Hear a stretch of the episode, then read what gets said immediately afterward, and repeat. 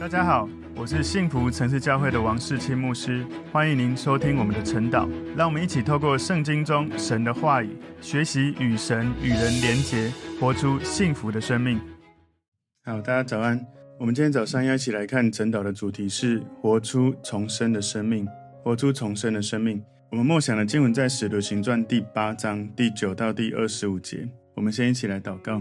耶稣，我们谢谢你，透过今天《使徒行传》第八章九到二十五节，求主帮助我们学习一个真正信主的人如何让耶稣掌权，能够领受圣灵的内住，能够结出生命的果子，也领受圣灵的浇灌，行出属灵的恩赐，能够活出真正重生的生命。感谢主带领我们以下的时间，奉耶稣基督的名祷告，阿门。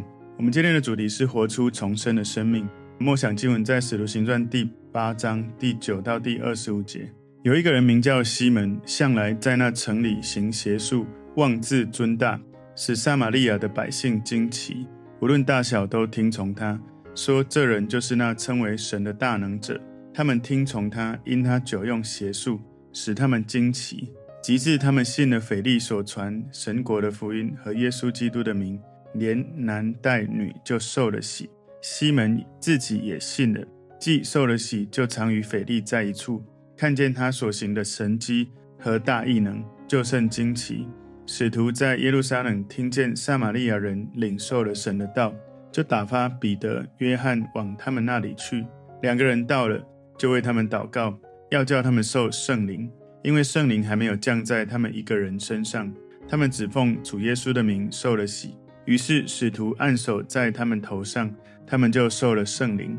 西门看见使徒按手，便有圣灵赐下，就拿钱给使徒，说：“这权柄也给我，叫我手按着谁，谁就可以受圣灵。”彼得说：“你的银子和你一同灭亡吧，因你想神的恩赐是可以用钱买的。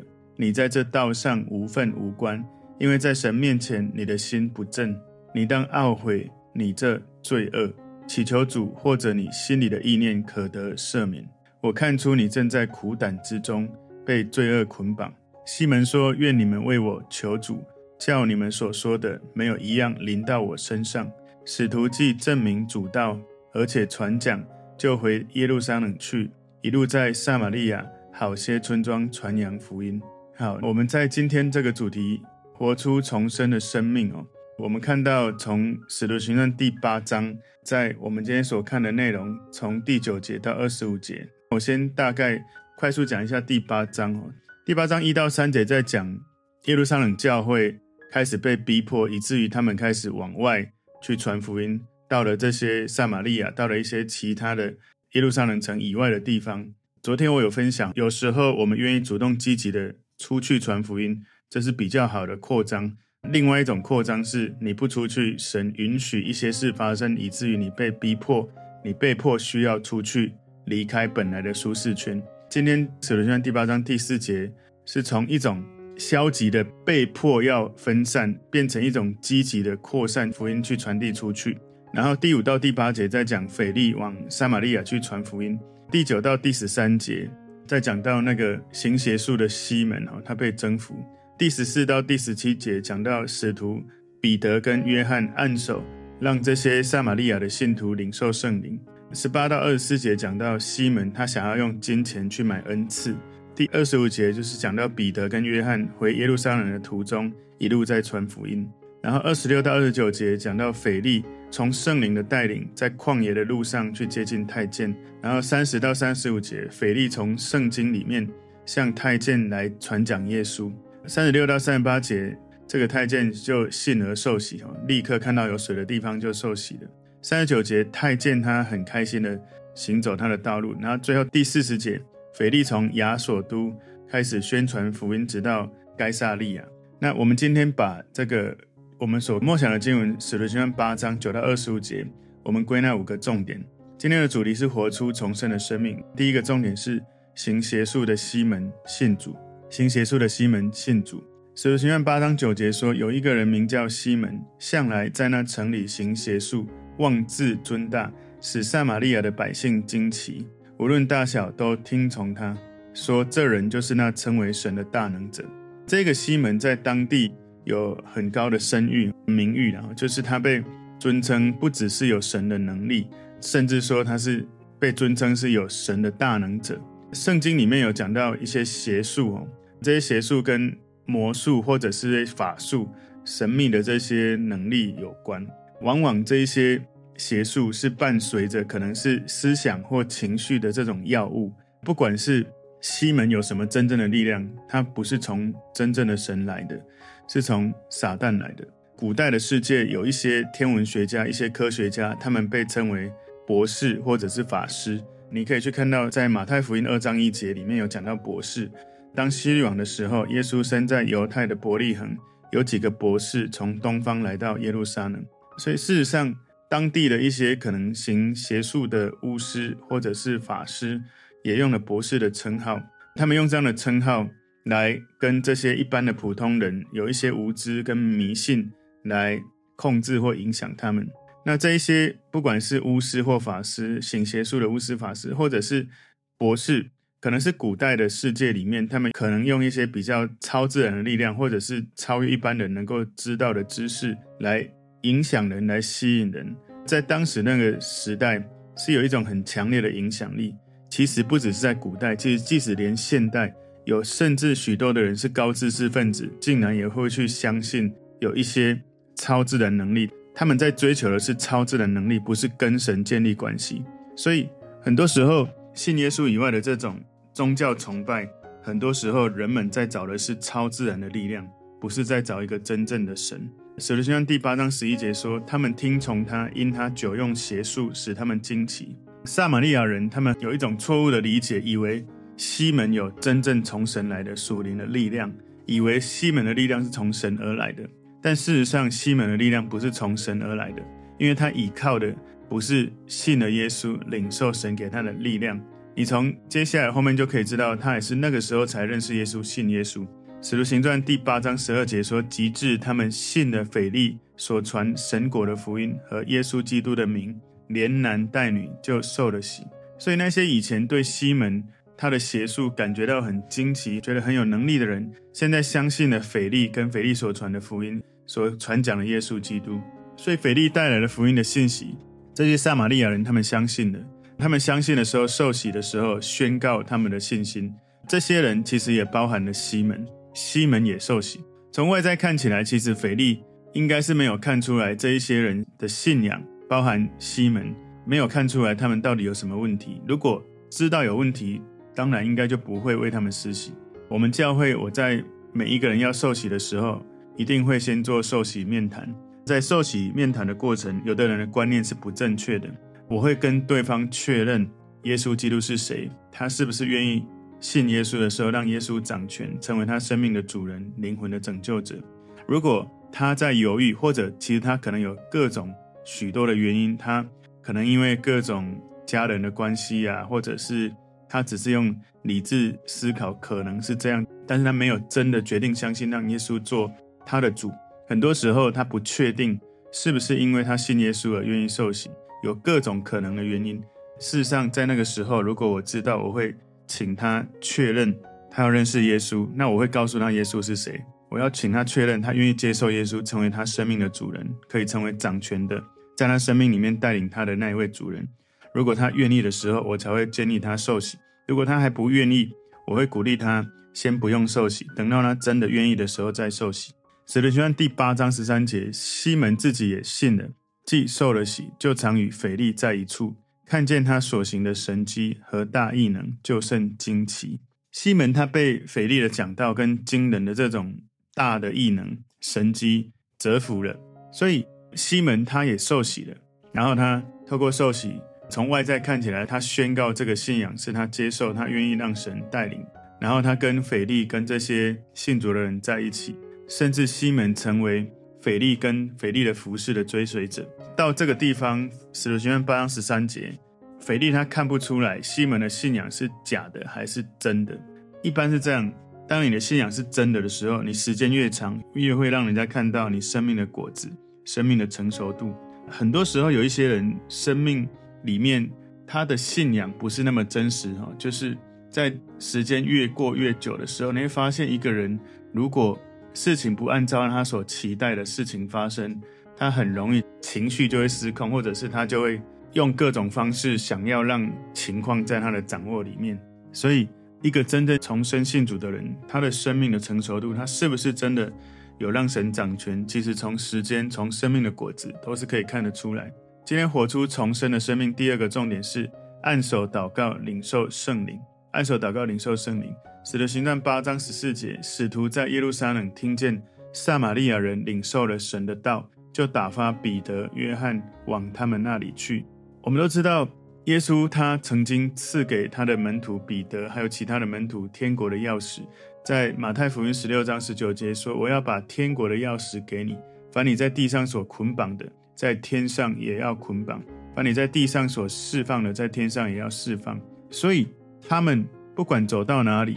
那一些愿意接受耶稣的人，只要他们愿意接受，即使是他们曾经被排除在神的百姓之外，这些撒玛利亚人，他们愿意说：“我愿意相信耶稣。”神的灵、神的全能就会进到这些人的生命里面。所以，使徒彼得跟约翰往这些撒玛利亚人那个地方去，他们已经领受神的道了，去要为他们祷告，领受圣灵的浇灌了。所以，使徒行传八章十五节这里说，两个人到了，就为他们祷告，要他们受圣灵。这里他说两个人到了，为他们祷告，要叫他们受圣灵。意思不是说撒玛利亚的这些信徒信主的时候没有得到圣灵的内住，不是这个意思哦。其实只要是你是真实悔改信耶稣的人，就会有圣灵内住在他的生命里面。在使徒行传第二章，还有罗马书第八章里面都有讲到。这里讲到了要叫他们受圣灵，这个受圣灵是指圣灵的降临，圣灵的降临就好像使徒行传一章八节，我们之前曾经看过，就是等到圣灵降临，你们就必得着能力，也就是一种圣灵的浇灌。这种圣灵降临或浇灌在人的身上，人会得到能力，可以在服事当中行出神的大能，为主做见证。所以圣灵在人生命里面的运行。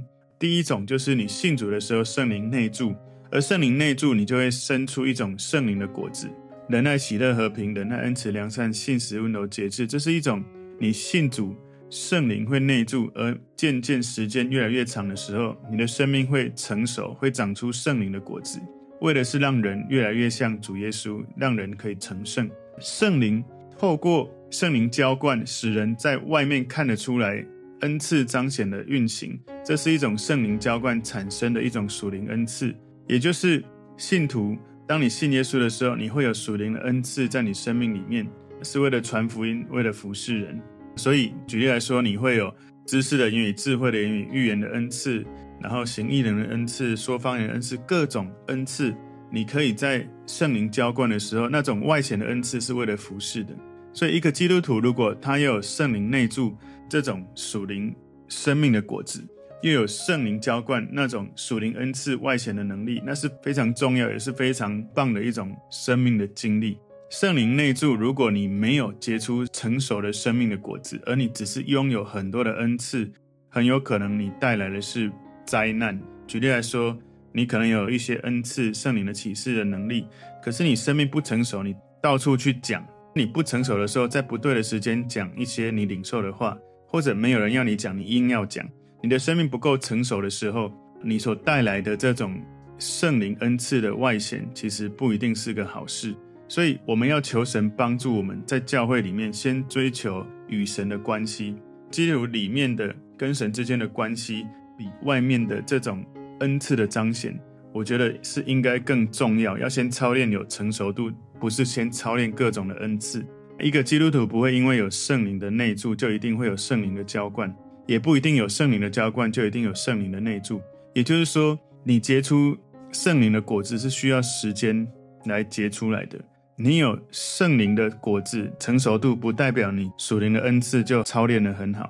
你也不是因为你好像一信主有很多属灵的恩赐，就代表你马上有圣灵的果子，马上就成熟。这两个都是需要操练的，一个是。内住与主的关系，一个是听主的话去服侍人的时候，外在彰显的圣灵的恩赐。恩赐是像圣诞节的这种圣诞树下面的礼物，立刻可以拿到的。可是那种圣灵的果子是需要时间你信主不断跟随耶稣，发展内在生命而结出来的果子。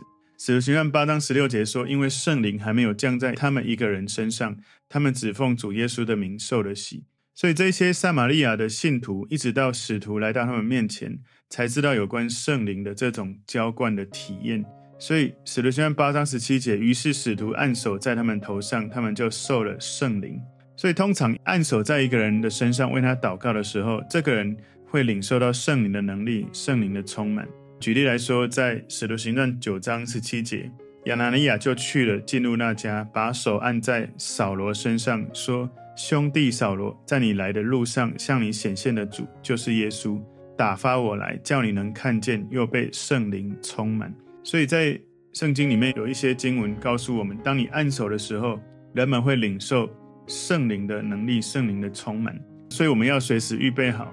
如果神透过他所使用的仆人为我们按手祷告，能够传递神的恩典、神的恩赐，我们领受圣灵，你就能够从你的生命的这种成熟度，或者生命的这种外在彰显的恩赐，人们会看得出来。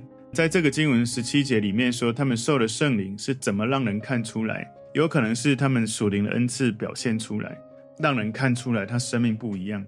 所以在这个经文里面讲到。这些信主的人得救之后，接受圣灵有几种可能哈？第一种可能是在腓利的讲道过程里面，其实他们没有得到真正的重生，没有真正的信主重生，直到彼得跟约翰来的时候，他们才真正的信耶稣，然后领受圣灵。这是第一种可能。那第二种可能是他们是真正的重生的，他们在听信息的时候信了主重生，然后在之后跟随耶稣的生命历程。他们领受了圣灵。第三个可能是他们在回应腓利讲道的过程，腓利讲道的过程，他们信主，那个时候神就让他们有圣灵的内住。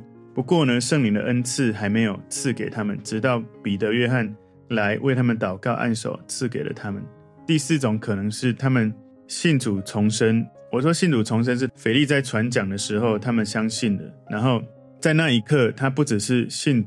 相信腓利所传讲的耶稣基督，然后他们认罪悔改，他们当时就领受了圣灵的内住，领受了圣灵的果子，领受圣灵内住，开始产生圣灵的果子在那生命里面。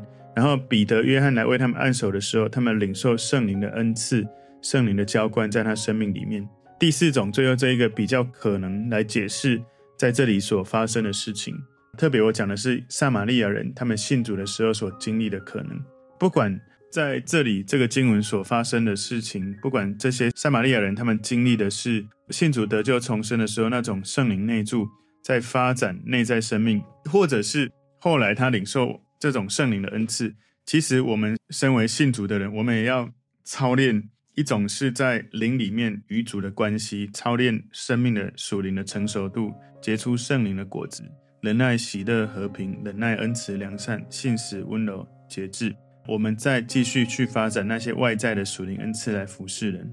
我在教会二十几年里面，我发现有很多的人喜欢追求外在彰显的属灵的恩赐，他们很容易就想要去领受，我想要领受这个，领受那个，我有这个恩赐，有那个恩赐。但是，一提到那种跟神的关系哦，温柔的品格、节制的品格，有许多这种圣灵的果子，其实。常常喜欢追求外在彰显恩赐的人，他们生命的果子很容易被看出来。其实他们里面的成熟度是没有成熟的。所以很多时候你看到，也许有一些人他可能有很多服侍的经验，有很多好像很有恩高的这种圣灵的恩赐，但是更重要的不是这些外在彰显的东西，而是你从这个人的生命里面，你能不能看出他有生命的果子，有生命的成熟度？这也是提醒我们自己。我们在追求这种服侍的能力的时候，我们求神让我们有内在，包括对圣经真理的认识，包括与耶稣基督的深度的连结，包括我们对神的信心。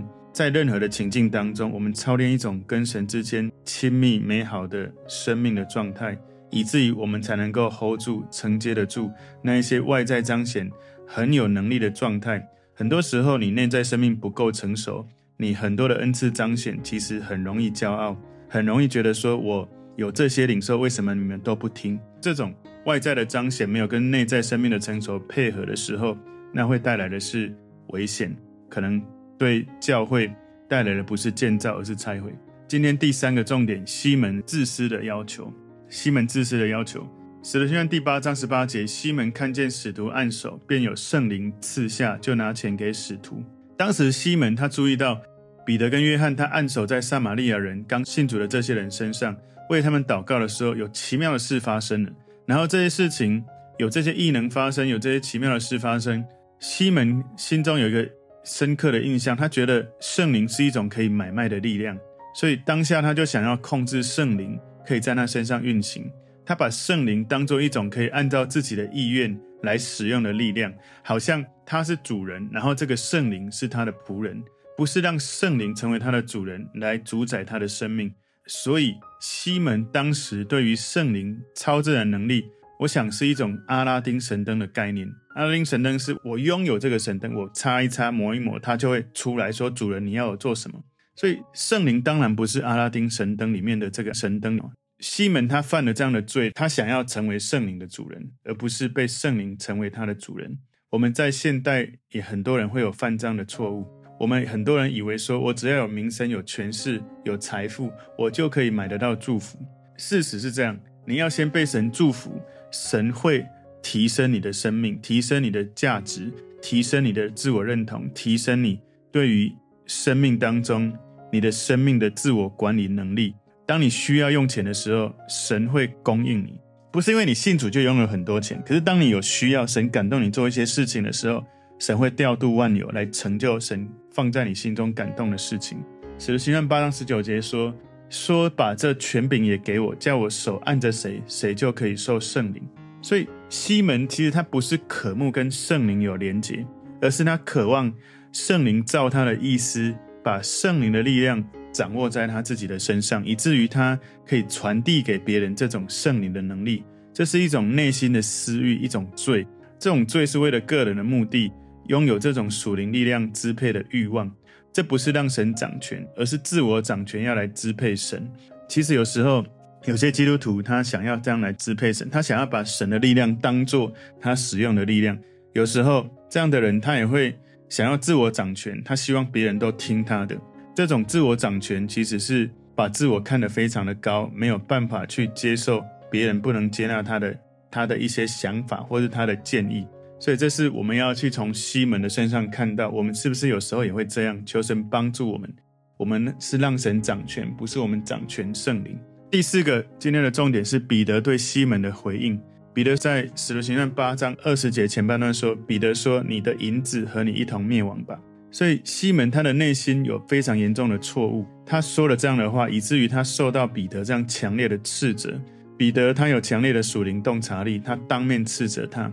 从旁边的人看到，应该是会觉得很尴尬。也许在我们传福音的时候，我们不会那么强烈、那么快速的，在一个刚信主的基督徒就用这样的话来斥责他。我相信彼得用爱心跟西门说诚实话，可能西门所犯的这个错真的是太严重，他有可能需要这样当面的讲，以至于在现场的人也能够学习，圣灵不是能够买卖的，圣灵是你要让他掌权在你生命的，而且他希望也许透过这样子的提醒，希望西门能够反省，能够悔改，归正过来。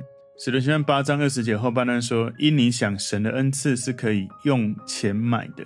所以西门他有错误的想法，神的恩赐、神的礼物是凭着信心免费可以领受的，不是用钱买的。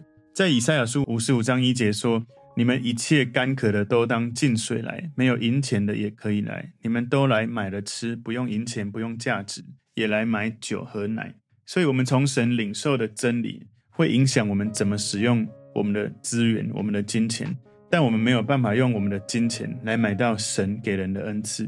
使徒行传八章二十一节说：“你在这道上无份无关，因为在神面前你的心不正。”二十二节：“你当懊悔你这罪恶，祈求主，或者你心里的意念可得赦免。”所以彼得对西门的这种斥责，提醒他他的心不正，他需要调整，需要悔改。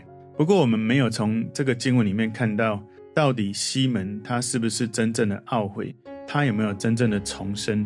西门他有一些外在看起来似乎是信主的状态，在我们前面看到使徒行传八章十三节说，西门自己也信了，既受了洗，就常与腓力在一处。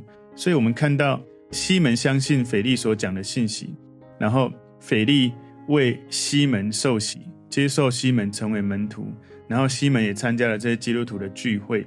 所以事实上，腓力看不出来西门他的内心的状态，不能够完全确认他的信心是不是真实的。不过他外在表现的状态，让人觉得他的信仰宣告是真实的。不过呢，透过彼得他说：“你在这道上无份无关，因为在神面前你的心不正。”可能彼得其实也很明显的听到西门在言语上说出他内心的状态，所以让我们知道西门他可能不是真正的悔改信主，对耶稣没有真实的信心。所以这个西门的例子提醒了我们一件事情，就是。任何一个人，他让你以为说他做了信心的宣告，我相信耶稣，然后我来参加聚会，我要跟神的关系和好。很多人这些外在的看起来的行为，不能够确定他内心是不是真正跟神的关系是和好的，有可能内心的罪还是存在。原因是因为他没有真正说主耶稣，你掌权，主耶稣，我愿意让你带领我的人生。他的内心如果没有真正的这样子的相信。很多人他信主的时候，可能是因为某个家人信主，可能是因为某个威胁或利诱，可能是因为，总之各种原因，就是没有一个原因是主耶稣，我愿意让你掌权，我愿意相信圣经你所说的，我愿意来活出圣经的教导。所以很多人不能够确定到底他是不是真正的重生得救，甚至你问他你什么时候重生，他想不起来，他也不确定是不是真正重生得救。有一个比较容易分辨的是。你是不是信主的时候，信耶稣的时候，你愿意说耶稣，你是我的主人？我相信圣经所说的一切是真实的，我愿意活出圣经的教导。因为很多人他信主，他受洗，可是他不愿意学习圣经的教导，不愿意来稳定的参加聚会、主日，或者是按着神的教导，不管是服事、宣教、奉献，各种来操练跟耶稣之间生命关系的这种深层的连结。很多人可能会觉得他非常的接近，已经是信耶稣的状态。他们是用理智上相信耶稣是最伟大的神，他们也决定采用耶稣的道德思想。他们甚至觉得说，学习耶稣完美的榜样是很好的。不过，这样子的状态不代表你成为基督徒，因为这样子叫羡慕，而没有让耶稣掌权。最重要的是说，我愿意让耶稣不管他要我做什么，我愿意，而不是。啊，我觉得耶稣是一个很棒的学习的榜样，我要来跟他学习。这样不是信主，这只是来学习一个榜样而已。所以彼得他对西门说：“你在这道上无份无关的时候，如果你有看过之前哦，有趣的一件事就是，耶稣曾经要为门徒洗脚的时候，使徒彼得他拒绝耶稣为他洗脚。当时在约翰福音十三章八节，彼得说：‘你永不可洗我的脚。’耶稣说：“我若不洗你，你就与我无份了。”所以这是耶稣当时对彼得说出很强烈的提醒。当时彼得不是不信耶稣，他只是没有活在神的旨意里面。这个地方，使徒行传八章这里，西门他有一个错误的理解、错误的信念，他以为圣灵的恩赐是可以买卖的，所以他需要透过彼得的斥责提醒他，甚至彼得跟他说：“你的银子和你一同灭亡吧。”提醒他，如果你继续这样子想。你正走向灭亡，走向地狱。使徒行传八章二十三节说：“我看出你正在苦胆之中，被罪恶捆绑。”所以彼得就描述出了西门的内心。彼得并没有在那个时候要为他赶鬼啊，赶走苦毒或者是罪恶的这些里面的魔鬼恶魔，而是彼得当时跟他说要能够去做悔改的这件事情。彼得在使徒行传八章二十二节说：“你当懊悔你这罪恶，祈求主，或者你心里的意念可得赦免。”所以彼得要他悔改，懊悔他的罪恶，他要他祷告，祈求神，使他心里的意念可以得赦免，可以成为一个公义的人。所以一个人如果他没有意愿悔改的时候，你要教他做什么事情是没有用的。也许有可能西门的心中有骄傲，他对耶稣没有真实的相信，在腓力。来这个地方传福音之前，西门在当地是一个受人敬仰的一个伟大的人，不断的被长期的受仰慕，甚至有人说这个人是称为神的大能者，以至于有可能他内心的骄傲，别人觉得说他有一些能力很强，他里面有一些骄傲，可是西门他不是因为他当时受洗了，他就真的让耶稣掌权了。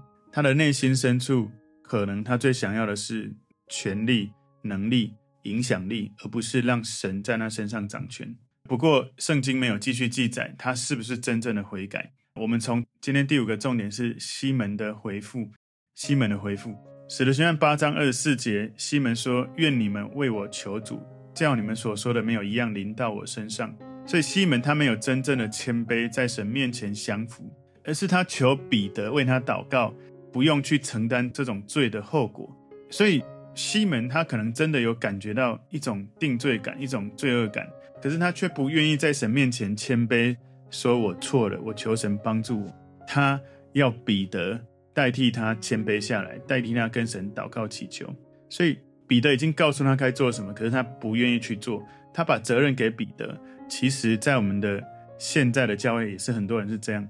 有人会会来跟你说：“啊、我不知道要怎么祷告，你为我祷告。”那你教他怎么祷告了？其实祷告就很简单，说主耶稣，然后讲内容，最后讲奉耶稣的名祷告，其实是不会太难的。可是很多人就不愿意自己做这件事，所以很多时候你被。期待的时候，你一直沉浸在那种被需要的过程，有时候也很危险。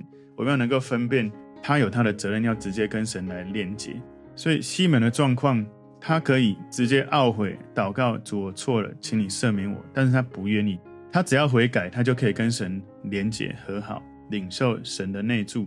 没有任何人可以帮助另外一个人领受圣灵的内住，没有任何一个人你可以帮助另外一个人做悔改的祷告。当然，你可以跟他说。你不知道，那我一句一句，你跟我一句一句祷告。可是如果他不是真实从内心出来的，也没有用。所以，一个传福音的人不能帮助别人相信神，也不能帮助别人向神悔改，因为每一个人自己生命有很多需要悔改的事情。所以，传福音的人可以为别人祷告，当然也要为自己祷告。所以后来我们不知道西门状态是怎么样。我们希望呢，我希望求主真的是祝福，也许在这个事件当中，他悔改跟神和好。不过最后在二十五节讲到福音继续的传出去了。使徒行传第八章二十五节，使徒既证明主道，而且传讲，就回耶路撒冷去，一路在撒玛利亚好些村庄传扬福音。所以彼得跟约翰在撒玛利亚，他们的服事做了有很多的果效，福音工作不断的传递。他们后来其实应该要继续的往外扩张，可是他们却又回到耶路撒冷，而不是传福音到更多的地方。所以这又回到我。前面有讲到的，其实耶稣要我们去使万民做耶稣的门徒。我们人常常会有一种舒适圈的习惯，我就习惯待在这里。所以有时候我们看到福音往外传，两种可能：一种是你很积极的想要主动出去；另外一种是你被迫的，神允许一些事情发生，以至于你被迫需要出去传福音。我全帮助我们的教会，我们是一个弟兄姐妹正活出重生生命的一个教会。我们是愿意遵行大使命跟大诫命，能够成为神使用的教会。所以今天的主题“活出重生的生命”有五个重点：第一个，新邪术的西门信主；第二个，按手祷告领受圣灵；第三个重点，西门自私的要求；第四个重点，彼得对西门的回应；第五个重点，西门的回复。我们求主帮助我们，我们是一个宣教的教会，不断的持续往外传递神的福音，成为耶稣的门徒。我们一起来祷告。主，我谢谢你透过今天神你的话语，帮助我们学习如何活出重生的生命。求主帮助我们领受圣灵的内住，也活出圣灵的恩赐，让我们能够传递你的爱到世界各地。奉耶稣基督的名祷告，阿门。